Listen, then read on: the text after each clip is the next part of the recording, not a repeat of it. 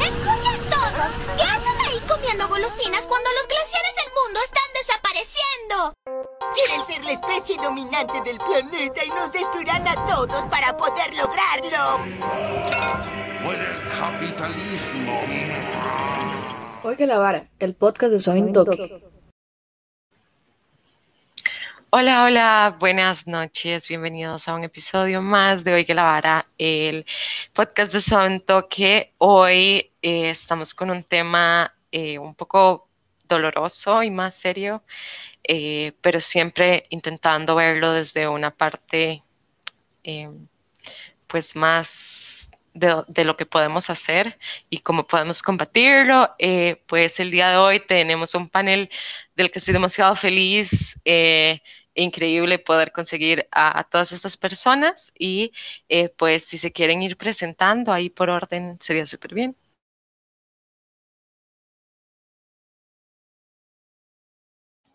Hola, hola. Bueno, mi nombre es Daily Brian Rodríguez. Este, soy de la provincia de Limón. Eh, tengo 24 años y actualmente soy estudiante, de gestión logística.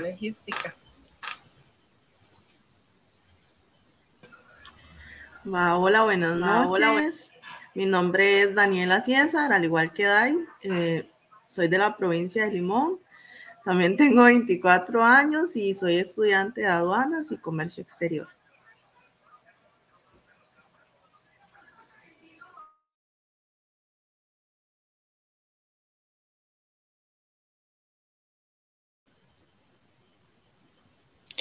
No sé si Dani nos escucha, si la otra Dani se puede presentar.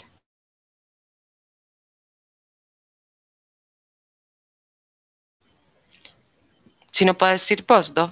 dos. Sí, sí. Eh, eh, bueno, buenas noches. Bueno, buenas mi nombre noches. Mi nombre es Juanbo. Juanbo. Soy de San José. Soy de San José. Eh, soy socióloga. socióloga. Y, bueno, creo que eso. Creo que eso. Afrofeminista. Afrofeminista. Súper bien. Sí, sonó como si estuviéramos presentándonos así en una clase nueva. Sí. Pero eh, nada, súper bien. Las presentaciones siempre son como un poco raras. Pero bueno, eh, muchísimas gracias, la verdad. Muchas gracias por acompañarnos a ustedes y a todos los que nos están escuchando. El día de hoy vamos a hablar un poco sobre el contexto del 25N y pues la, la violencia, eh, especialmente, ¿verdad? Porque es el día contra eh, el Día de la Eliminación contra la Violencia de la Mujer. Em, me parece un nombre súper largo y siempre lo digo mal, eh, pero creo que a veces em, en, en, estos días tan importantes se nos olvida ir a los conceptos básicos, yo creo, y especialmente en temas de violencia, em, que son temas tan grandes y y de lo que podríamos hablar por horas y horas, cuesta mucho comenzar, eh, como ver por dónde podemos comenzar a hablar, ¿verdad? Eh, creo que en Costa Rica, em, específicamente, la violencia viene de todos lados, como siempre, em, y me gustaría, creo, eh, que habláramos un poquito, a iniciar como hablando pues desde la, violencia sistemática que sufrimos todas, yo creo que em, pues es, todas al final del día sufrimos violencia. Creo que acá lo que todas tenemos en común es eso. Y lo, lo que nos diferencia es el tipo de violencia que cada una recibe porque vienen de tantas partes, ¿verdad? Que es como que a cada una nos están golpeando, pero con diferentes brazos. Eh, y pues sí, creo que para, para comenzar esta discusión, porque quiero que, que, hablen, que hablemos todas y que tengamos, eh, me gustaría comenzar a hablar eh, sobre este sistema, ¿verdad? Que fue hecho para hombres, en el cual tenemos algunas victorias del feminismo y que esas pequeñas victorias creo que apenas se les da la, la, la, opción, las destiegan en la cara, ¿verdad? Como eh, ay, ustedes sí que se quejan, pero las mujeres del oriente, véalas cómo están. Eh, ustedes, ¿por qué se quejan si ya pueden estudiar? Eh, entonces creo que antes de, entrar en, temas más específicos, me gustaría que comenzáramos a hablar un poco de, ese primer acercamiento a la violencia que nosotras tuvimos, ese, primer acercamiento a esa violencia sistemática que es más grande que nosotras. Em, y, o sea, como ese primer acercamiento que tuvimos, yo creo que yo y, quiero comenzar así como para dar un ejemplo de lo que, de lo que quiero hablar y a cómo me refiero. La primera vez que yo me sentí violentada, estaba muy pequeña y bueno, yo toda la vida he sido como gruesa y gorda y alguien me dijo que mis muslos eran muy grandes para una niña y en ese momento a mí no me pareció, yo como que eliminé el comentario y ahora que yo crezco y, y me pongo a pensar al respecto, ¿verdad? Yo digo, wow, yo de verdad era solo una niña y esto comenzó desde ahí y tal vez comenzó muchísimo más antes, ¿verdad? Desde la, violencia que mi mamá recibió en el parto cuando me estaba teniendo. Em, entonces me gustaría que comenzáramos a ese primer acercamiento a la violencia sistemática y además, ¿qué ven ustedes como desde su vivencia personal, eh, pues esta violencia que nos hace el sistema indirectamente. después vamos a hablar, creo, como de una manera más directa. Me gustaría que comencemos más desde algo más general y comencemos ya como a irnos más a lo personal.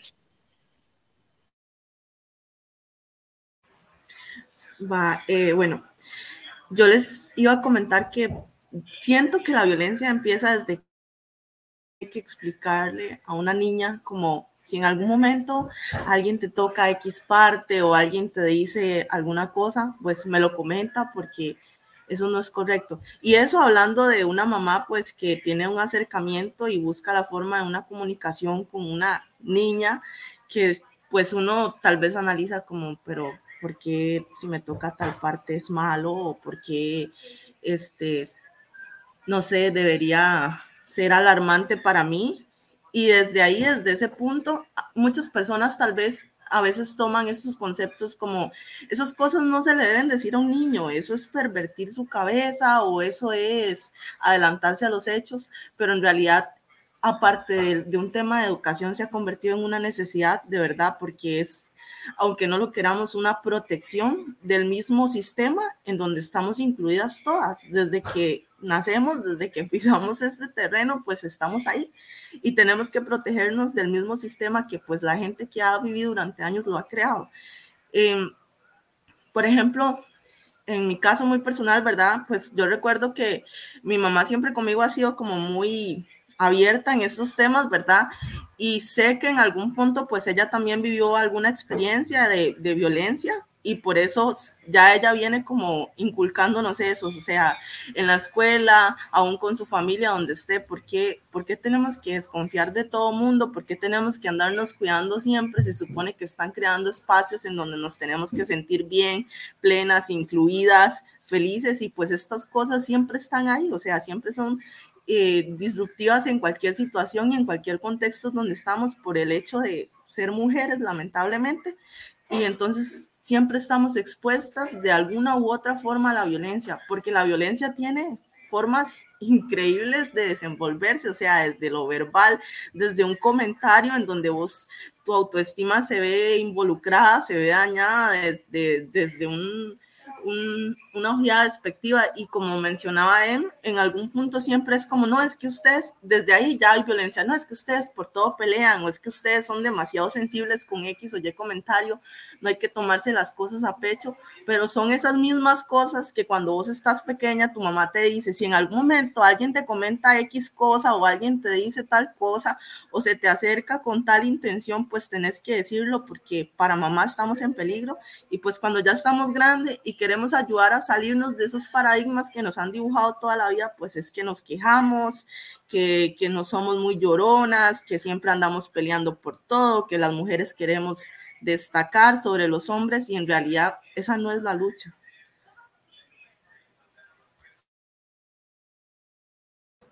Exacto, Dani. De hecho, este, en varias ocasiones hemos tenido que escuchar hombres decir que em, tal vez estamos de mal humor o, o, estamos enojados por X o Y razón y llegan a decir, ah, es que a esta ya le bajó. Y eso es como, ¿por qué tenemos que asociar el hecho de ser mujer, de que nos venga una menstruación y nuestros sentimientos sobre X o Y razón o cosa que nos esté sucediendo en ese momento? Porque eso no, no tiene que ser motivo. Este, otra de las maneras o, que vemos la violencia este, sistemática es en los trabajos. Ya para muchos es, ah, e, es algo muy repetitivo, pero es algo que se sigue dando, que se sigue dando y seguimos luchando para que ese tipo de cosas no se den. Este, que no te acepten en un trabajo por el hecho de ser mujer, porque este, es mujer, se va a embarazar, este, tenemos que darle sus días por, por maternidad, por la lactancia, que si el niño se, enferma, este, ella tiene que ir al médico con el niño y demás. Entonces, ese tipo de cosas que todavía se dan en esta sociedad son, son temas que debemos de, tomar importancia, debemos de, hablar, debemos de actuar, debemos de buscar la manera de cómo dejar de lado e, esos pensamientos tan retrógrados hacia, nosotros. Somos seres humanos que queremos salir adelante, que queremos ser trascendentales en esta vida, dejar un legado y este, cuando hay personas que tienen esa mentalidad tan tan vacía sobre, sobre nosotras no nos permiten, nos cortan las alas, como, como, como se dice popularmente, y no nos dejan avanzar, avanzar en, en este mundo este, y poder llegar más allá, este, dar esa milla extra en las diferentes situaciones eh, que vemos envueltas día con día. Entonces, es, es un tema que, bueno, acá podemos pasar toda la noche hablándolo. De hecho, igual que, que a mí me pasaba de pequeña, este, yo tengo una enfermedad por la cual me cuesta, me cuesta bajar de peso, siempre he sido gruesa. y de pequeña recuerdo que muchas ocasiones muchas personas decían, ay, le decían a mis papás, ay, qué gordita que está su hija. Y esas son cosas que no hay que decirle a un niño. Esas son cosas que, que, que, y que vemos a diario, ¿verdad? Que personas llegan y, y, te critican por, por tu físico cuando no saben el detrás del por qué es ese físico. Entonces, eso, aunque muchas personas vean que eso es normal, eso no es normal, eso es violencia, eso es violencia con la niñez, con este, las mujeres, y eh, debemos de dejarlos, dejarlos a un lado, avanzar y dejar ese tipo de estereotipos que no nos dejan crecer como sociedad. Eh, bueno, yo creo que, la violencia depende del cuerpo que se habite, ¿verdad? O sea, hay, hay cuerpos que tienen triple violencia, ¿verdad? No solo implica ser mujer, sino eh, ser mujer, ser negra, ser gorda, eh, si se es lesbiana, si se es trans, ¿verdad? Y ahí le podemos ir añadiendo una serie de, cosas, de, una lista interminable, ¿verdad? De, depende del territorio que habite y el cuerpo que habite.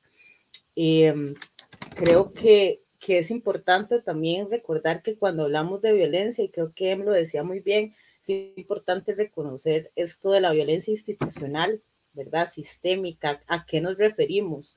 ¿Verdad? Y que tiene que ver también con las políticas que, que se realizan nuestros gobiernos, ¿verdad? Eh, el tipo de, de, empobrecimiento que nos han sometido y qué implica eso para cuerpos racializados, ¿verdad? Por ejemplo, eh, que, que estamos, que somos invisibles, ¿verdad? Para el Estado. Es decir, eh, somos, eh, bueno, ustedes que, que, viven en Limón, ¿verdad? Saben muy bien cuál es el olvido, por ejemplo, de la provincia de Limón, ¿verdad? En términos de infraestructura, en términos de acceso, ¿verdad? Y todo eso, cómo recae sobre el cuerpo de las mujeres. Eh, en, en, cuanto a mi experiencia, creo que, que toda, toda la violencia que he sufrido está ligada con el racismo, ¿verdad?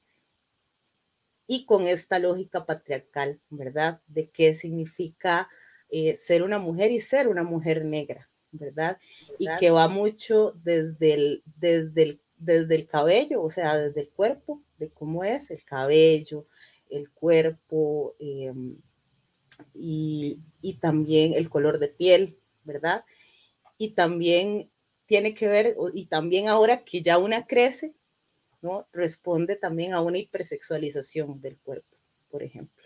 Entonces ahí eh, encuentro otra, otra violencia que he vivido, por ejemplo, en relaciones de pareja, ¿verdad? En relaciones eh, con otras personas, cómo, cómo se me ve, ¿verdad? Em, también eh, creo que, vamos a ver, hay que, hay, que pensar cómo esta violencia, ¿verdad? Trasciende desde la vida personal, ¿verdad? Desde lo, y a, a lo profesional y cómo también eh, estos partidos políticos, estas direcciones políticas hablan mucho de incluir, ¿verdad? Pero muchas veces nosotras no queremos solo ser incluidas, sino queremos que se nos tome en cuenta porque soy profesional, no porque soy negra, ¿verdad?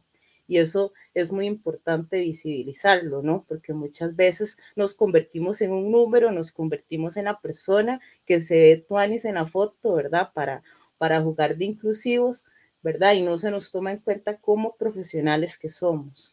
Y hay otra violencia que yo he problematizado mucho en los últimos años y es la violencia a sentir miedo constantemente, ¿verdad? O sea, es demasiado violento sentir miedo y justo lo que ustedes decían, chicas, de, de cómo nuestras mamás viven con miedo, porque no es una violencia solo de nosotras, sino, sino nuestras madres sienten miedo desde el día que nacemos. Y precisamente es bajo esos discursos de, de no deje que nadie la toque, no deje, no, no camine sola en la calle, no puede ir a un bar a las 2 de la mañana sin haberse comunicado con su mamá, eh, las amigas, ya llegaste, o sea, porque todas sentimos miedo y es algo que tenemos muy naturalizado y que pocas veces problematizamos, ¿verdad? El sentir miedo y el nunca estar seguras. Sí, creo que es, es me, me, me gusta mucho que hayamos manejado la, la conversación como a, a, esto. Justamente quería decir, eh, y creo como que eso lleva como el siguiente punto, sobre las curitas que pone el, el capitalismo lo que ha hecho básicamente a nuestra reacción de estamos siendo violentadas es poner curitas sobre un problema muy grande. Entonces, ok, hay demasiadas niñas que están siendo tocadas, digámosle a las niñas que hablen más, tiene sentido. Ok, las mujeres no, eh, no están haciendo lo suficiente. Bueno, pongamos una cuota. Tienen que haber tres mujeres y siete hombres, así está bien. Ok, bueno, de esas tres mujeres, una tiene que ser negra, una tiene que ser trans y la otra migrante, porque si no, estamos fatal. Es una... Y, creo como que eh, esto lo quería decir porque es es literal eso, es, es, como si a uno se corta y le ponen, o sea, si uno tiene una cortada enorme y le ponen una curita, es como, ok, eh, pues esto es lo que podemos hacer por ustedes, esto es lo que tenemos y ya. Eh, vamos a hacer leyes y creo que eso es, es, ah, también es algo muy importante de lo cual eh, me, me, gusta que lo hayamos traído a la conversación. Vamos a hacer leyes y las leyes no las vamos a, a, poner, o sea, las vamos a poner en papel. Costa Rica tiene un montón, cualquier cantidad de tratos firmados con todo tipo de organizaciones, Raimundo y todo el mundo, pero en realidad o sea, ¿dónde están? o sea, como no se ponen en práctica, no terminan siendo nada más que palabras bonitas que les ponemos, que firmamos y nos tomamos una foto, como dice Doc, como, ok, vamos a poner una foto en la que aparezca una persona negra y una persona nicaragüense y, y, Dios guarde, Dios guarde atreverse a decir una persona indígena, ¿verdad? Porque en Costa Rica somos blancos y, y, y si, si somos diversos es la gente de Limón y ya, o sea, e, esa es nuestra diversidad.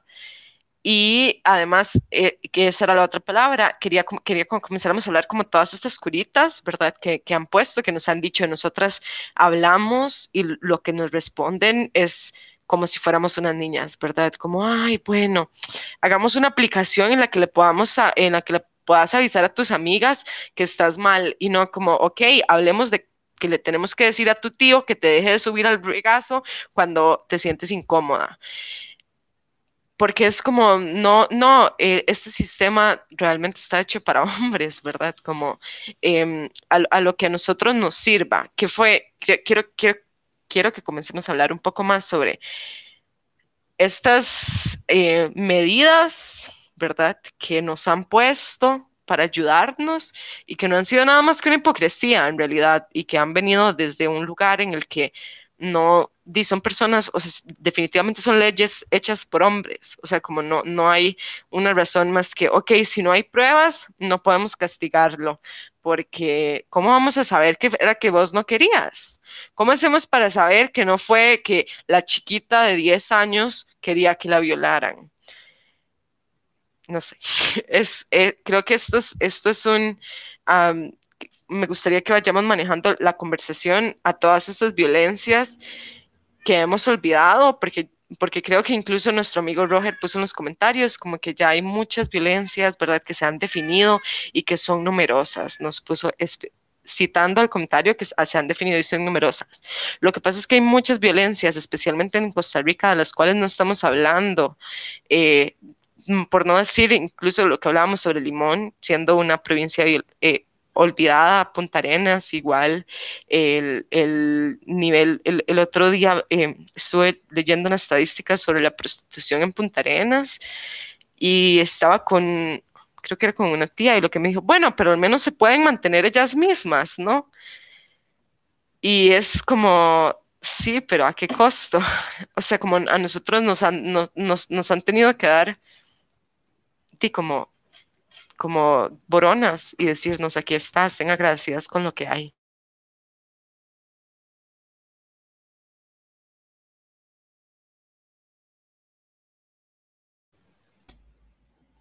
Bueno, eh, algo que, que he escuchado últimamente es de parte de los hombres, y, y, eso no, no lo digo de hace años, eso lo estoy diciendo de hace algunos meses, es, es que ustedes ya tienen demasiadas leyes que las amparen y nosotros nos, nos tienen olvidados, ya nosotros no nos, no nos vuelven a ver. Y yo como, suave un toque. Usted me está hablando en serio. o sea, fue algo fuera de contexto que yo lo único que hice fue reírme, no, no pude responderle porque me dio mal de risa el, el que sea un hombre y tenga tantos privilegios, ¿verdad? Y que me venga a decir ahora que nosotros las mujeres tenemos tantas leyes, que tenemos en eh, varios ministerios, instituciones creadas para, este, em, como agruparnos en las diferentes situaciones de violencia y que él ahora me diga es que ustedes, ustedes, no sé qué es lo que más quieren, ya, ya tienen mucho de, de donde las, las agrupen, de donde las cuiden y siguen llorando. Y es que es, eso no es, no es eh, lo que nosotros deseamos, sino que lo que nosotros queremos, como le decía, que esas leyes verdaderamente se cumplan. ¿Cómo es posible que ahora tenemos esta, la, la ley de, del acoso callejero y aún se sigue dando, ¿verdad? Eh, en, en, las calles que no podemos andar de, totalmente seguras o tranquilas porque eh, fulanito de tal te topaste por la calle y te dijo, uy, mamacita, o cosas por el estilo, o que te vengan siguiendo y vos llamas a la policía, lo detienen y a las, no sé, dos horas vez está fuera. O sea, lo que nosotros no es que queremos más leyes en el país, lo que queremos es que se cumplan las que ya están para que nosotras podamos sentirnos seguras y tranquilas en la sociedad.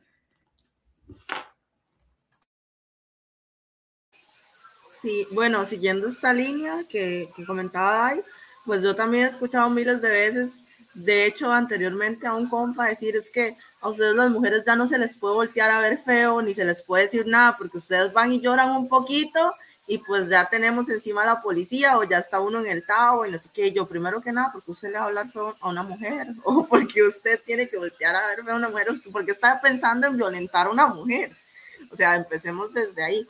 También eh, el hecho de que he notado mucho que juntas, eh, pues hacemos más, porque yo soy una persona que siempre he estado como, eh, si veo que a alguna le sucede algo o que alguien está haciendo o teniendo un comportamiento, bueno, no adecuado con alguna mujer, pues uno siempre está ahí como, no, eso no se hace, o déjela, o uno busca la forma, pero cómo se siente uno impotente o desprotegido a veces cuando le sucede a uno, porque yo he escuchado gente tal vez gritarle a alguien en la calle alguna cosa, no decía, y yo es como, ¿qué le pasa? o algo así, y pues cuando a mí me gritan yo, sí, pues en el momento no sé cómo reaccionar, es como retorcerle los ojos o algo así, pero uno nunca está preparado para estas cosas a pesar de que siempre suceden, son repetitivas y no lo vive uno una vez o dos veces, uno es como, y no sé, y siento que mucho, tal vez uno haciéndose un autoexamen, uno dice, o sea, no tengo por qué tener miedo, es incorrecto, pero siento que que nos han venido inculcando durante tiempo en lo que hemos venido aprendiendo, en la memoria colectiva que nosotros arrastramos desde que la mujer se tiene que quedar callada, que el hombre siempre es más fuerte, que si decís una cosa que no le gusta se te va a crear un problema y la mujer nunca va a poder con el hombre. Y pues entonces esas son cosas que se arrastran en el inconsciente están y pues las, las acciones o las reacciones más bien pues siempre están ahí como en la incertidumbre de cómo puedes reaccionar o cómo vas a reaccionar, porque una cosa es ponernos en un contexto hipotético y decir, no, si es que alguien me grita algo en la calle, pues yo le voy a contestar así, así, porque estoy en mi derecho. Y otra cosa es cuando vos estás en la calle y hay miles de miradas indiferentes ante la cosa que estás viviendo, pues vos te quedas callada y cruzas la calle y solo retorces los ojos porque ya hay no hay nada, no supiste cómo reaccionar, o sea, todos esos contextos que estaban en tu cabeza de que le voy a decir esto y sé que hay gente que me va a apoyar y vos ves a la gente pasar como si nada estuviera sucediendo y mm, no le puedo decir nada, o sea, me quedo callada y ahí está una vez más. De hecho, de hecho, te voy a interrumpir. Este, bueno, Daniela y yo hemos sido mejores amigas desde hace ya bastantes años. Este, y algo que, que que ella, bueno, ella estar totalmente de acuerdo y es el limón. El limón te pueden, te pueden decir en la calle cualquier cantidad de cosas y la gente solamente se queda mirando y cinco segundos y después dan media vuelta y se van. Y, y este, y esas son cosas que, que no únicamente limón, digamos, eso porque nosotros todo lo hemos evidenciado, pero en las diferentes partes de las zonas rurales, más que nada, este, es donde se da más esa indiferencia, eh, desde mi punto de vista.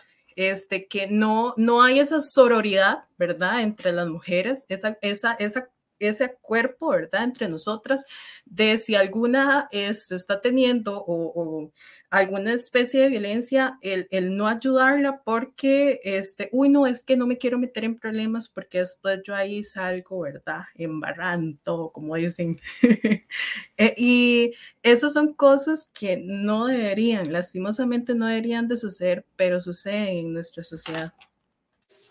Sí, y bueno, antes de ceder la palabra, o porque yo sí me emociono, hablo un montón con respecto a las curitas que mencionaba Em, pues yo vengo de una zona rural y de verdad que se ve así súper más ejemplificada lo que es la violencia, porque, por ejemplo, cuando sucedían cosas entre una pareja, te dicen como es un matrimonio y es cosa de vos, vos no tenés por qué meterte. Además, es, los matrimonios siempre tienen problemas y él es un buen hombre, él trabaja, ella solo está en la casa haciendo el oficio y pues él trabaja, él le da su alimento, él cuida a sus hijos, él los mantiene a todos, les ayuda, les está dando estudio, o sea, el estudio es un derecho, pero que eso cuenta en ese momento, porque es una curita, porque es buen hombre, está cumpliendo su papel como proveedor del hogar y pues vos no tenés que meterte porque ahí no hay violencia, eso es una cosa de pareja y es así, con esas mentalidades que se va desarrollando este tema y pues quieren como, no sé, eh, tomar la violencia y decir, es algo que sucede, no, no te metas, esas cosas pasan.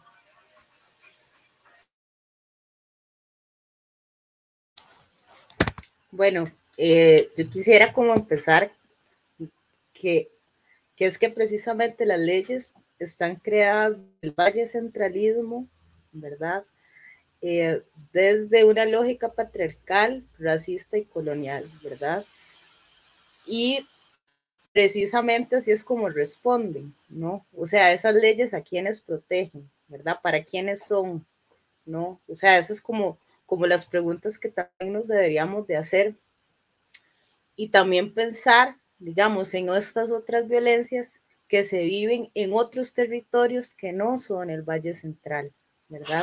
Y que muchas veces no sometemos a discusión, ¿verdad? Ni siquiera como movimiento, como movimiento feminista como movimiento social, ¿verdad?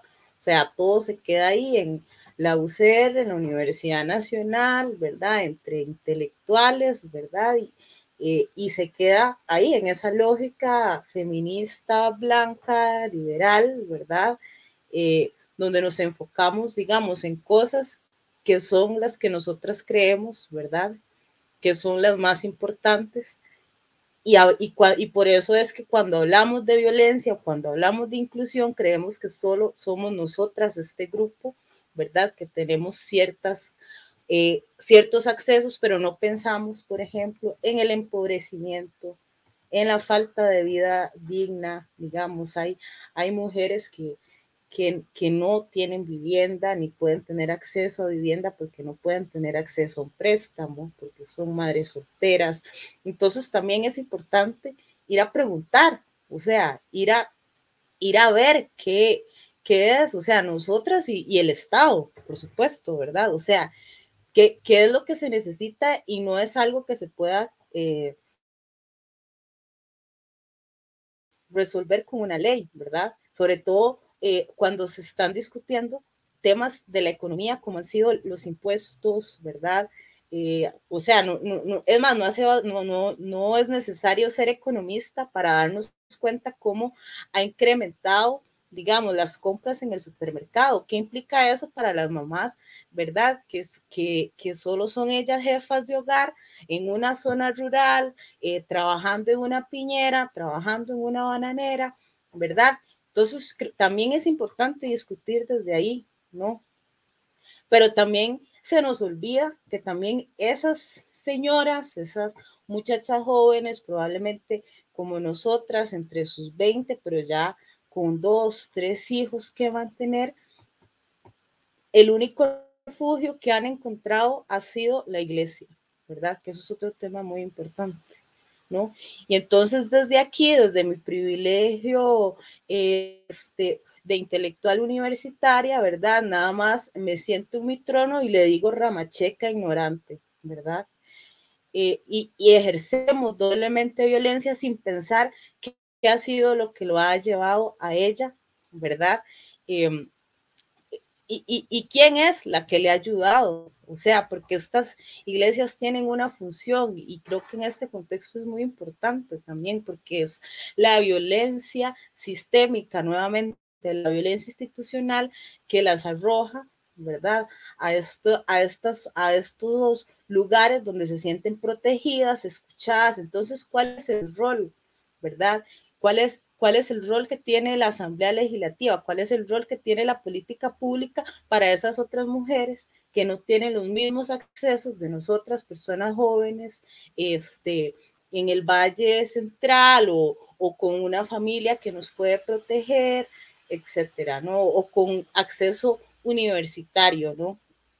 Eh, entonces, e, e, es, es, importante también como, como nos, o sea, nosotras empezar a discutir desde dónde se está viendo el feminismo y la violencia también, ¿no? Porque a veces pareciera que solo una dirección, o sea, parece que es juecentrista, además, parece que, y, y no es como, ¿verdad?, echándonos como hate a nosotras, sino pensando que también se nos olvida, ¿no? Y que, y que responde a que es nuestra realidad, ¿no? O sea, es, es, es nuestra realidad inmediata, pero entonces cuando conocemos las otras realidades, o sea, no estamos cayendo en lo mismo que cae el Estado al creer que nosotras somos eh, las únicas mujeres y las únicas, ¿verdad?, que tienen, es decir, habría que ver si realmente en Limón y en Punta Arenas las mujeres están discutiendo el acoso, o sea, cómo puedo entender el acoso y la violencia de género cuando ni siquiera la puedo identificar.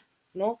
Y entonces ahí nos vamos también a otro tema, que es la educación, ¿no? ¿Qué hace la educación, la educación formal, la educación popular para, para empezar a discutir y para poder lograr, qué sé yo, una transformación social dentro de los territorios, dentro eh, de los espacios, o sea, eh, rurales, no rurales, marginados, como se le quieran decir, ¿verdad? ¿Qué está haciendo la educación para decir, para decirle a las mujeres, o sea, que le peguen está mal? Ver que a su vecina le peguen está mal y hay que denunciarlo, ¿no? Y otra vez volvemos al tema del miedo también, ¿no? Tiene que ver, no denunciar tiene que ver con miedo, ¿no? Con, con miedo a, meterse en, lo que no importa, miedo a que haya represalias. Entonces, eh, eh, eh, creo que, que, hay que ver qué es lo que hace la educación, la educación pública, o sea, qué hace la educación universitaria para tratar estos temas, o sea, cómo se está incluyendo. Es que es un ridículo, digamos, que, que, están, que están hablando de que embarazo en la adolescencia, pero no quieren educación sexual, ¿verdad? Y que digamos, no tiene sentido. O sea, el gobierno está planteando y se plantea que no, que no haya más embarazos, que no haya más violencia, pero no se quiere que haya una educación sexual, una educación afectiva. Entonces, habría que plantearnos qué es lo que nos tiene, o sea, qué es lo que debería hacer la educación en este país realmente. O sea, es necesario toda esa basofia que nos dan. O sea, cómo nos están creando como seres humanos, ¿verdad? O sea, ¿por qué enseñarnos a nosotras que no nos dejen tocar, verdad? Que es como lo que siempre salen en comentarios y no enseñarle al MAE que no tiene que violar, ¿verdad? Que, que o sea, eso debería ser la base. Sí, creo que. Adelante. Este, eh, me he dado cuenta de varias organizaciones que han Em, no sé, creado eventos eh, como campamentos y diferentes cosas en Limón, ¿verdad? Donde tocan todos estos temas, pero es cosa de uno o dos días y luego se van, se sacan las fotos con todas las muchachas, este, de las diferentes clases sociales, de las diferentes etnias y demás, ¿verdad? Esos únicos dos o tres días y después se van otra vez al Valle Central y las muchachas solamente se quedaron con, con la información de esos dos días, pero no les siguieron, no les dieron ese seguimiento o las herramientas fundamentales para poder ese conocimiento impartírselo a otras, a otras muchachas, a otras jóvenes, a otras niñas. Entonces, e, eso también es como, podemos verlo como una especie de curita, ¿verdad? Ok, entonces me doy golpes de pecho de que voy a las zonas rurales doy mi, mi, conocimiento de dos días, de tal vez unas cuatro horas, y después regreso al Valle Central y, y chao, ahí si las conocí, pues bien, y si no, pues de ahí ni modo. Entonces eso también es un tipo de cosas que, que, que hay que ver, ¿verdad? Eh, eh de lo que, lo, que está pasando en las zonas rurales. No, y también, digamos, con eso que, que plantea Tyler, eh, hay, que, hay que ver cómo, por ejemplo, los colectivos feministas, ¿verdad? Eh, josefinos, todos se llaman interseccional, ¿verdad? O sea, tienen secuestrada la interseccionalidad, ¿verdad? Porque nadie, nadie dice que la interseccionalidad es hecha por mujeres negras, ¿verdad? O sea, solo dicen somos interseccionales, lo que sea que eso signifique, ¿no? Pero vos ves en sus prácticas y se ven realmente discusiones interseccionales, o sea, realmente se está escuchando las otras voces o es nada más que la invito al taller de empoderamiento, ¿verdad? O es nada más este que te incluyo, ¿verdad? En el conversatorio o en el espacio, ¿no?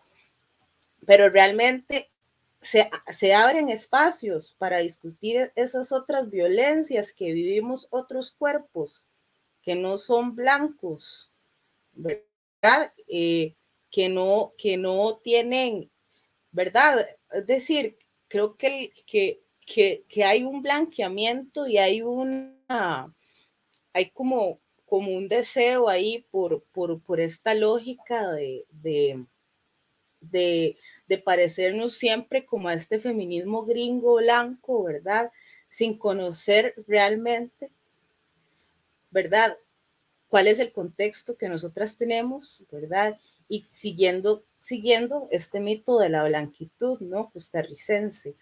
Entonces, o sea, a mí me da demasiada cólera y yo todavía, o sea, hasta la fecha digo que tiene secuestrada la interseccionalidad. O sea, porque no puede ser posible que andes con la interseccionalidad de arriba para abajo, pero cuando vos ves realmente en sus prácticas, o sea, de hecho, bueno, yo pertenezco a una colectiva afrofeminista, donde muchas, este, hemos sido activistas en la U, este, y en diferentes espacios, y ninguna nunca nos hemos sentido con el deseo de participar en espacios feministas en Costa Rica. A pesar de que hemos andado aquí, nunca fuimos colectiveras de espacios feminismo, feministas por esto mismo, porque es que las discusiones no son las mismas, o sea, sus problemas, sus violencias no son las mismas. Entonces, ¿cómo, cómo nos incluimos ahí? O sea, ¿cómo, cómo discutimos en conjunto, verdad?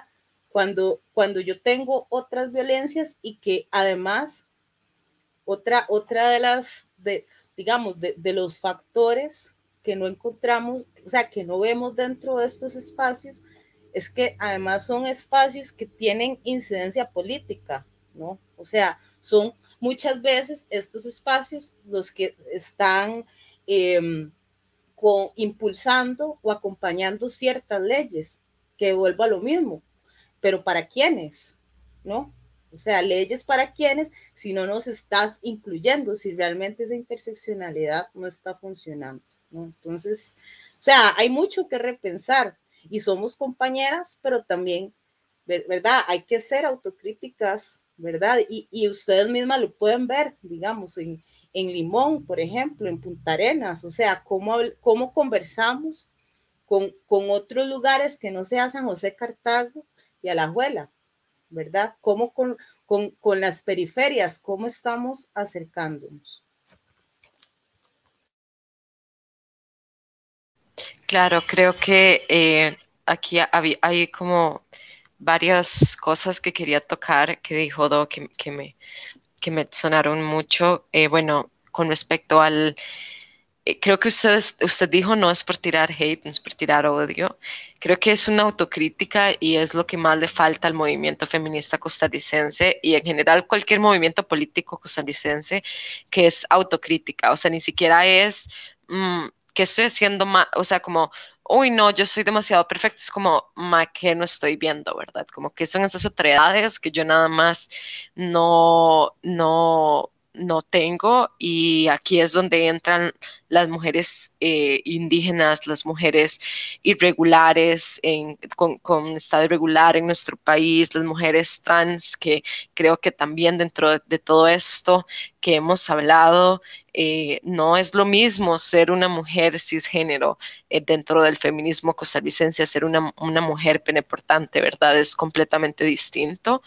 Y y como usted decía, yo creo que esto yo no lo noté cuando yo entré, cuando yo entré a la universidad y, yo me vine de, mi lugar. Yo estaba muy enojada con mi mamá, estaba muy enojada con mis tías, estaba demasiado enojada con el lugar de donde yo venía y cuando vine aquí vi que hablaban de tantas cosas de las que yo me sentía tan lejana y, que de pronto me hice parte y, y me fui y después dije, lo que pasa es que nos estamos olvidando, y creo que esa es la palabra del día de hoy, es, un olvido por completo, es un olvido a que hay personas que todavía creen que en Costa Rica no hubo esclavitud, a que hay personas que todavía no creen que hay chicas que no van a la escuela, a que hay chicas a las que se les prohíbe ir a la escuela, a que hay personas que ni siquiera tienen cédula, hay los indígenas transfronterizos que no a ver, que en serio se, uno se olvida por completo y de pronto queremos hablar del mansplaining y queremos hablar eh, de, cómo nos ven como una, que ahora hablamos como, como una mujer profesional,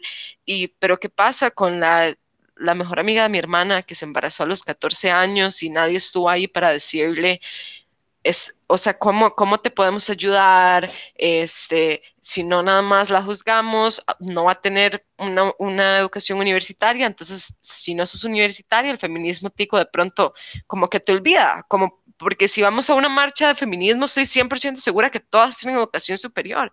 Es que cuesta mucho encontrar una persona que no. Y yo creo que el, el, el otro día hablaba con una amiga y me decía, lo que nosotros tenemos que hacer es ir, educarnos y volver a donde vinimos para poder comenzar a sanar todas juntas, ¿verdad? Qué difícil es es admitir, ok, yo sé que yo fui, eh, que, que este sistema, ¿verdad? Hizo que mis tías y así siguieran reproduciendo sistemas sin echarle la culpa a ellas, sin decir, lamento mucho que mi tía me dijera siempre que soy demasiado gorda, que necesito encontrar un esposo, que si, que si no soy católica no voy a ser buena sin entender que ella está pasando por cosas peores que las que yo estoy pasando. Y ahí es donde, donde quería comenzar, que, que habláramos sobre las transgresiones dentro de este feminismo costarricense, que nada más es qué mujer está representando este feminismo, qué mujer además que, que yo creo que no solamente nos encanta ser súper blancas, nos encanta ser súper diversas y, y parecernos, yo sinceramente creo que el feminismo tico es exactamente igual al feminismo, al feminismo de Taylor Swift creo que estamos en un nivel demasiado parecido en el que es como, si nos sirve, súper bien, y si no, pues no, sos feminista, si, si te decís que es un aliade. Yo le llego a decir a mi mamá algo sobre, mi mamá no entiende lo que es un aliade. Mi mamá no, eh, porque esas cosas no están en su realidad, no están, y, y el problema es que, y, y creo como que aquí es eh, yo conocía a Dani y a Daylin en, un espacio en el cual yo venía, ¿verdad? Desde la UCR demasiado eh, en, mi, en mi juventud, toda que no, que no entendía cosas y de pronto ya llegan y llegan chicas también de la Carpio que viven realidades que para mí, o sea, para mí no eran reales, o sea, estaban completamente fuera de lo que yo creía. Y nada más nos escuchan. De verdad, si vemos todavía, por ejemplo, mañana va a haber una marcha y eso son cosas que todavía no se hablan en Costa Rica y que si se hablan, Dios guarde, especialmente en, este, en esta nueva ola de feminismo que ha habido, que es, que es muy importante que comencemos a hablar sobre todas estas transgresiones. No sé.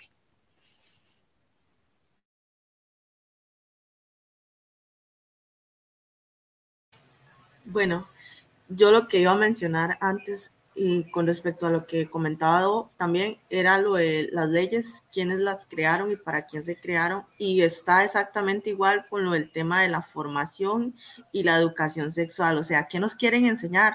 ¿A quién le quieren enseñar y por qué? Porque, o sea, en un aula, pues hay niños y niñas, pero eh, ¿en dónde se van a abarcar los temas que competen a cierta parte de la población. En realidad son temas que generalmente, bueno, nos deben de competir a todos, pero ¿cómo lo vamos a adaptar a los diferentes contextos o lo que necesitas enseñar a una niña y a un niño? Y entonces desde ahí pues también el, el tergiversar el concepto de lo que es formación y educación sexual, o sea, porque muchas personas tienen un concepto erróneo y dicen, es que a mi hijo en la escuela le van a enseñar cosas para las que él no está preparado. Y señora, ¿cuándo se va a preparar su hijo para saber sobre esas cosas? O sea, ¿en qué momento? Si usted no le quiere hablar de eso, va a ser cuando él cometa un error eh, frente a una mujer o en qué momento su hija se va a preparar para esas cosas, va a ser cuando ella viva una violencia significativa en su vida no hay que esperar a llegar a los extremos tampoco. Y también mencionar que la intimidación juega un papel muy importante en el ámbito de la violencia, es un tema clave y en diferentes formas, la intimidación de hablar si sos violentada, el miedo de involucrarte en algo y pues salir chupando, como dice el tico popularmente, por meterte en lo que a vos no te importa, porque realmente a vos no te importa, ¿cierto? O si te importa. Bueno, esas son cuestiones que también pues nosotros nos podemos autoexaminar y decir, no, es que a mí sí me importa, o sea, esa persona me importa, me importa que esa persona sepa que hay quienes se preocupan por ella y que ella está viendo violencia, porque como lo comentaba Do, a veces ni siquiera nosotras mismos identificamos que estamos en violencia o que X persona está en violencia. Y por lo mismo tiene que ver mucho la formación, lo que mencionaba en de, de ir a la ciudad y o sea, volver. Y también lo que se mencionaba de las charlas, estoy yo escuchando las violencias o simplemente vienen a escucharme a mí sobre temas que ellas desconocen, porque hablar de una persona que tiene una educación superior es muy diferente a como se le puede hablar a una persona que no tiene ningún tipo de educación y que ni siquiera sabe si está viviendo violencia, o sea, no, no, no sé de qué me está hablando, yo no conozco esos términos, yo, no, yo la estoy viviendo bien, a mí me enseñaron que mi marido me mantiene, trabaja, yo estoy en la casa para cumplirle en todas las formas que él requiera y pues yo estoy bien, yo no entiendo qué me viene a hablar ella a mí o yo no entiendo qué me quiere enseñar ella a mí. Y es donde el tema de la, de la información y el tema de la educación es muy importante y en qué forma, en qué términos se va a impartir y a qué poblaciones se va a impartir y dentro de cuáles contextos se va a impartir. Porque yo no puedo hablar con ustedes ahorita miles de cosas sobre la violencia, tal vez sea ignorante en algunos temas y pues ustedes me iluminen un poco en algún momento, pero es diferente a llegar a hablarle a mi abuela como no, abuelita, no tenías que aguantar ninguna infidelidad porque el hombre es mujeriego y ya, o sea, no, no se trata de eso, se trata que te está agrediendo verbalmente, psicológicamente te está marcando, eso no es normal, o sea, ¿cómo, cómo mostrarle a las personas que existe una normalidad diferente a las que ellas están acostumbradas también con respecto a lo de los temas que mencionaba él, y lo hablamos un poco al inicio, eh, sobre la cultura indígena también, que es una cultura que está así como muy fuera de nuestro alcance muchas veces, que hay muchas barreras, la principal es la barrera del idioma, o sea, como hay personas tal vez que, y me incluyo, que pues tenemos la idea o, o el, tenemos el propósito de, de, transmitir la información, de querer educar, de poder ser parte del cambio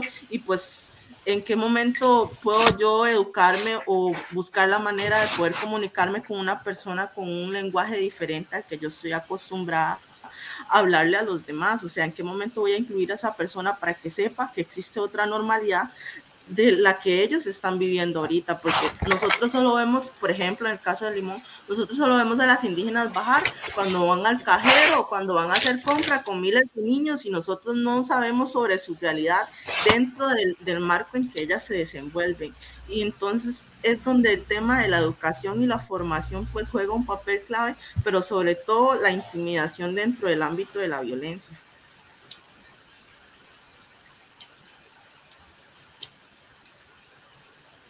Claro, quería decir súper rápido, agregar antes de que alguna, y esto de, la, de, la, de las comunidades indígenas además es muy difícil eh, en el hecho de que, bueno, yo, en, por donde yo vivo, eh, bueno, yo vivo muy cerca como de, de, las comunidades cabecares, y se tiene este, este discurso de ¿para qué vas a entrar a hablar de feminismo a esta cultura si lo que estás haciendo es occidentalizarlas? No las occidentalices, déjalas. Eh, eh, y me acuerdo que una vez fui a hacer un voluntariado y había una, una chica que dijo que no podía ser parte de la actividad más porque le había llegado eh, la regla y entonces pues ellos tienen como su, todo su, su, su, tradición al respecto y entonces una de, nuestra, de nuestras compañeras dijo, pero la regla no te hace sucia, la, la, regla es algo normal, no te hace sucia.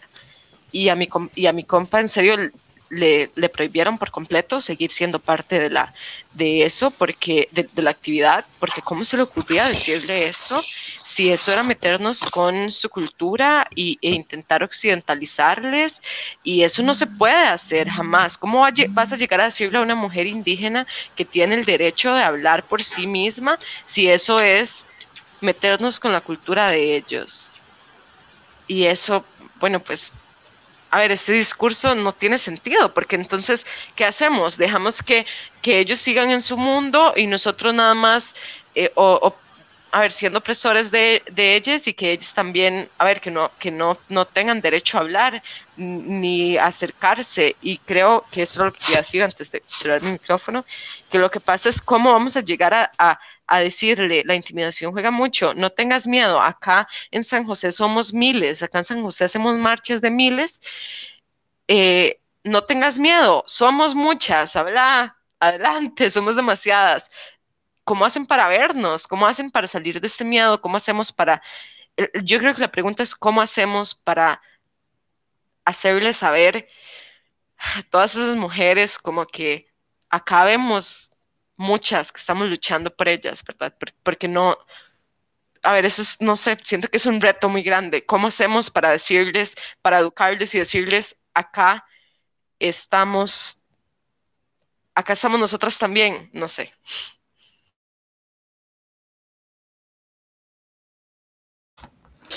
De hecho, este, bueno, mañana es el Día Internacional de la Eliminación de la Violencia la, contra la mujer. E, es muy, como dijo en al inicio, es muy largo y siempre lo digo mal. Estoy completamente segura que ahorita en las zonas rurales muchas mujeres no saben que se celebra ese día. No saben que se hacen marchas esos días. ¿verdad? Entonces, ahí es donde nos tenemos que preguntar verdaderamente qué estamos haciendo para que esas mujeres sepan, como decía, em, que habemos muchas, que estamos peleando por eso, que, que podemos ser la voz de aquellas que no pueden hablar en ese preciso momento. Entonces, e, ese es el inicio, el que en las zonas rurales no sepan que existe ese día donde este, marchamos para, para que se, eh, las personas puedan oír, ¿verdad? Lo que nosotros queremos decir, lo que aquellas que eh, no pudieron, ¿verdad? Como los casos que, que, vimos a inicios de año, ¿verdad? Con las, con las este, mujeres que fueron asesinadas. Cómo eh, esta, estas em, zonas rurales sepan que habemos un grupo grande que podemos alzar la voz por ellas. Entonces, como les digo, al ver que en las zonas rurales no sepan que existe el 25N, ya ahí nos tenemos que preguntar, ¿de verdad no estamos haciendo nada? Solo se está haciendo en el Valle Central. Todo se está quedando en el Valle Central, lastimosamente, pero es la realidad. Entonces, e, eso es esto es donde debemos iniciar, el, el, poder llevarle esa información a esas, a esas personas de que existe este día y partir desde ahí para que la información pueda llegar a las zonas rurales.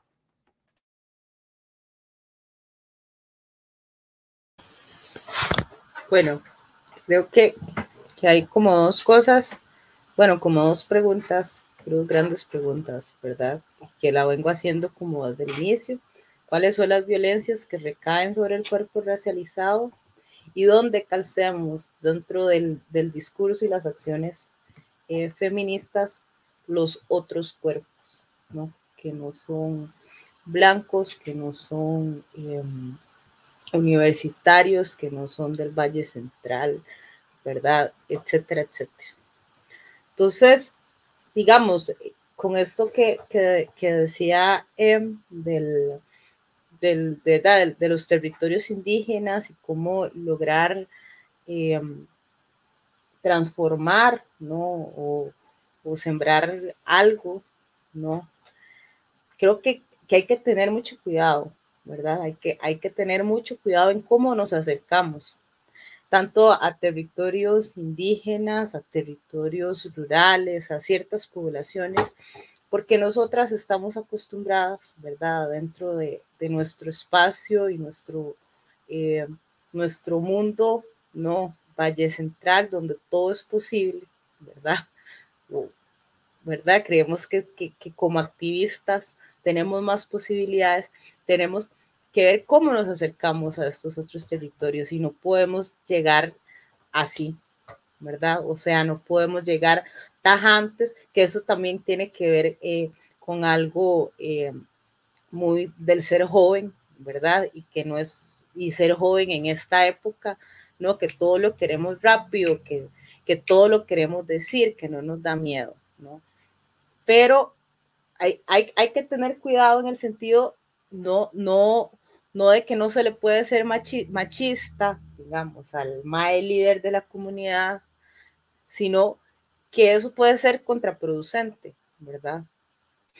O sea, eso, eso más bien, en lugar de acercarnos, nos aleja a entrar a discutir, ¿verdad? Con estos territorios, con estas poblaciones, y que aunque no nos guste, hay que entrar con las reglas de ellos, ¿no? Y hay que empezar al suave, ¿no? Porque eh, no, no, o sea, no podemos llegar a como llegamos con el grupo de primer año, ¿verdad? De Ingeniería en Sistemas de la Universidad de Costa Rica, ¿verdad?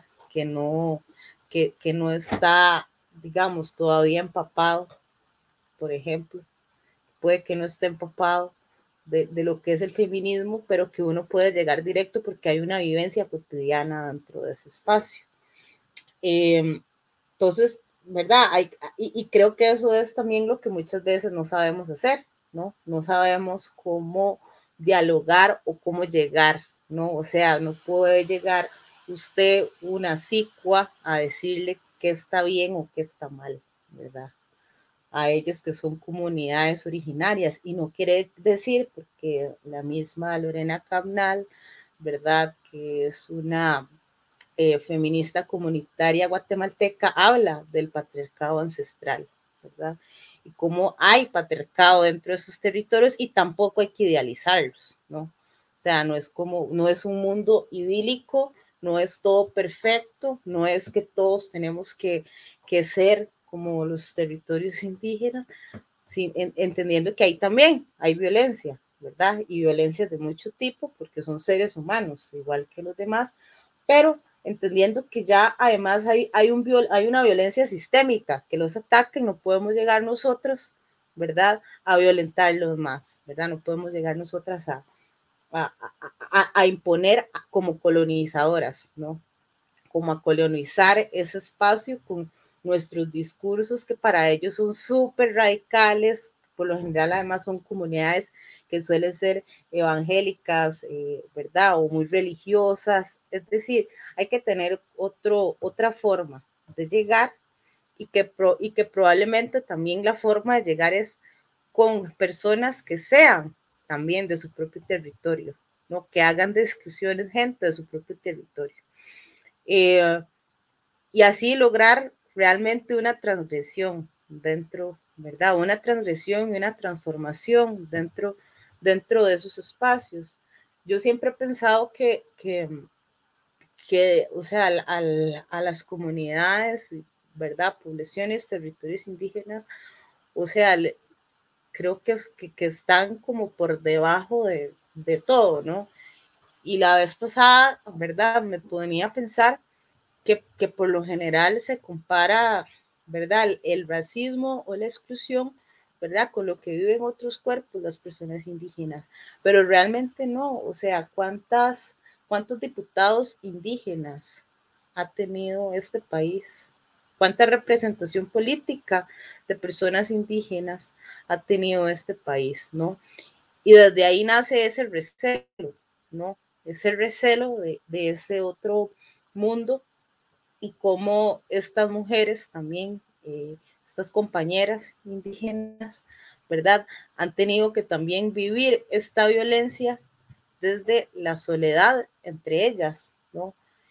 Eh, desde, desde ellas como comunidad, ¿verdad? Sin poder discutir, ¿verdad? Con otras, con otras formas o con otras, eh, con otras formas de pensar y ahí realmente vos encontrás también un, un empoderamiento eh, una, no sé, hay, hay un poder que tienen algunas, una voz muy potente, pero que igual las madres se levantan a las 5 de la mañana a hacerle la comida al esposo, o sea, y no está mal, ¿no? O sea, también es, ¿verdad? Una forma de entender cómo se manejan estos territorios.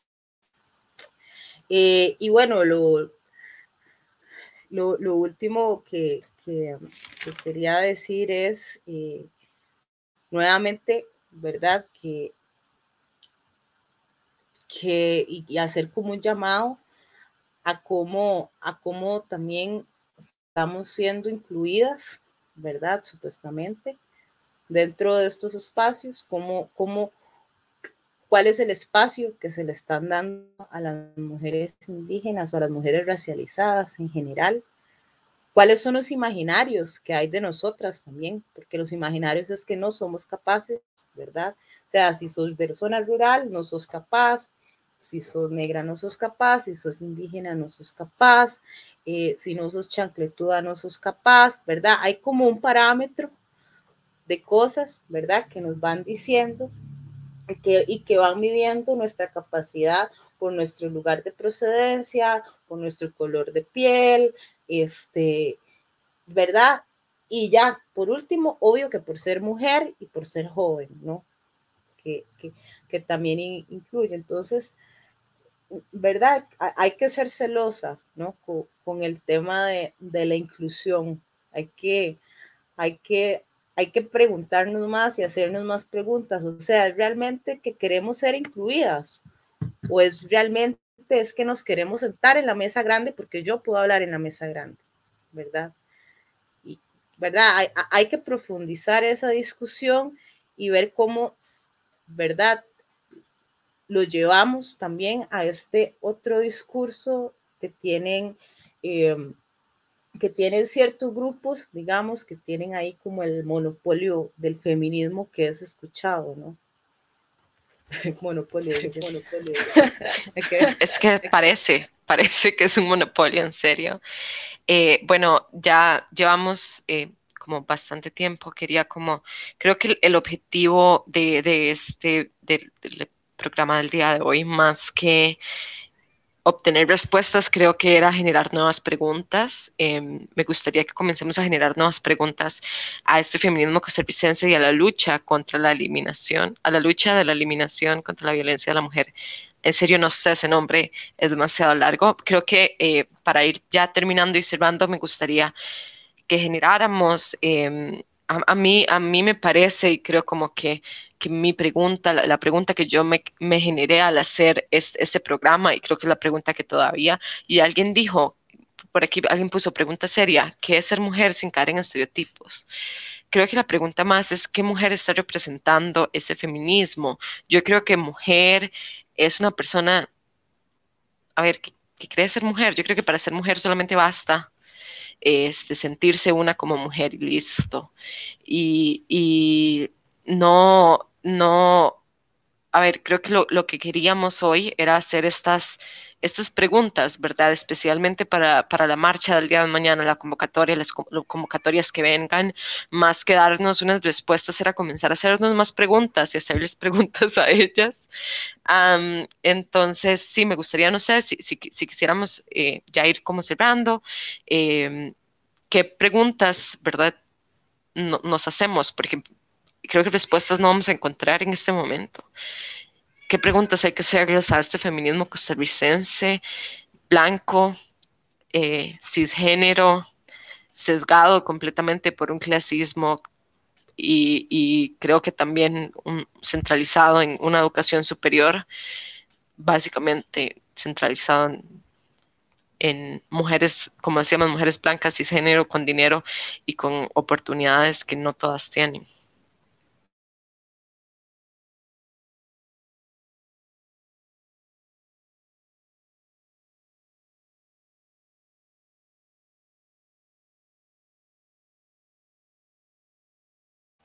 ¿Qué pasó con no? Ah, ok. okay.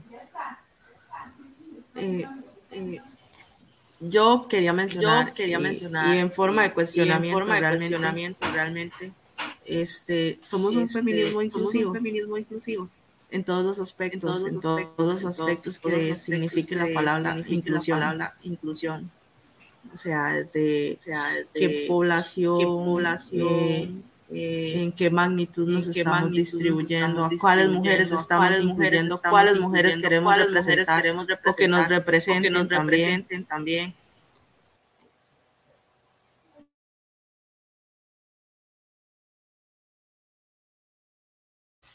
Bueno, mi pregunta sería es, em, ¿estamos dando el mensaje correcto a todas las comunidades sobre el feminismo. Creo que eso es algo que deberíamos de, de, preguntarnos y, y, encontrar la respuesta para poder este, trabajar en, en ese problema.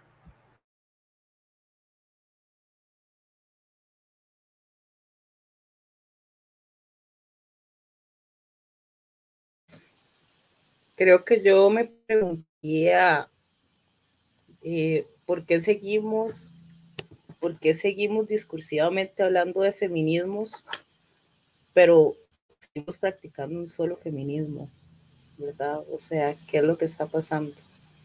¿No? Eh, realmente cómo, cómo logramos pasar del discurso a la acción.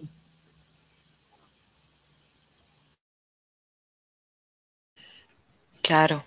Eh, bueno, creo que estas eh, son preguntas como que nos tenemos que hacer y nos tenemos que seguir haciendo, ¿no? Em, muchísimas gracias de verdad por el, por haber venido. Creo que fue demasiado, eh, no sé, como muchísimo más de lo que esperaba eh, esta conversación. Y pues nada, creo que no sé si de pronto a alguna le gustaría decir algo más para ir cerrando ya, que se nos hizo larguísimo. Creo que este es un tema del que podríamos hablar por días y días.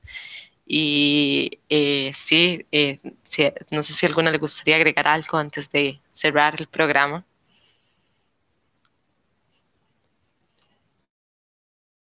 Eh, eh, yo quería mencionar como que en estos espacios, más que solo generar eh, discusión, creo que es una reflexión y una retroalimentación para las personas que compartimos, tanto como para las que estamos compartiendo. O sea, lo estamos haciendo bien.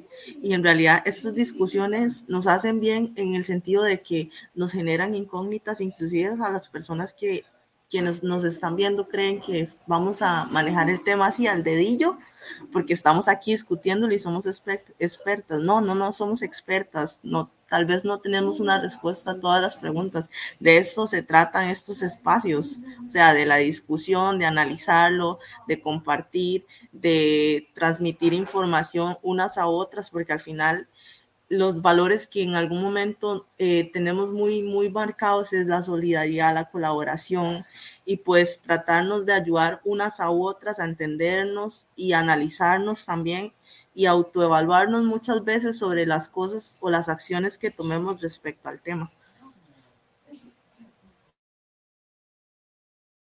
Sí, yo solo con eso que dice Dani, me gustaría cerrar diciendo que que el vivir una vida desde el feminismo es estar constantemente cuestionándonos, ¿verdad? Eh, en todo lo que hacemos eh, y que a veces puede ser doloroso, ¿no? Y que a veces puede ser cansado y, y, que, y que aún así lo seguimos haciendo, ¿no? Entonces, eso, o sea, ser feminista no es leer, sino eh, leer y, decir discurso, sino es una práctica política de la acción.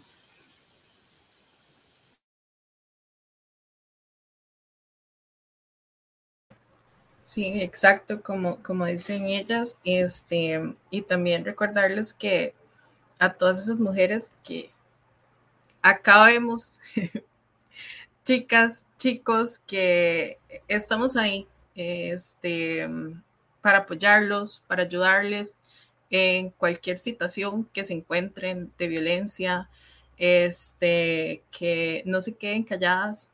A veces es difícil, pero habemos personas que las queremos escuchar y las queremos apoyar en cualquier situación que se encuentren en este momento. Sí, muchísimas gracias. Eh, de verdad, creo que eso es muy importante. Eh, todo esto, el feminismo es una lucha, creo que, que, hay que hacer más que leer y estar acá. Es eh, pues seguir, no sé, ¿verdad? Seguir luchando, seguir preguntándonos cosas, seguir hacer preguntas. Como decía, las respuestas no las tenemos, no, hay que seguir haciendo preguntas y preguntas para poder resolver algo tan fácil como el hecho de que todas somos iguales, ¿verdad? Y pues nada, creo que con esto ya podemos cerrar y muchísimas gracias de verdad a todos los que estuvieron en el en vivo y también a quienes van a escucharlo luego y que tengan una muy, muy buena noche.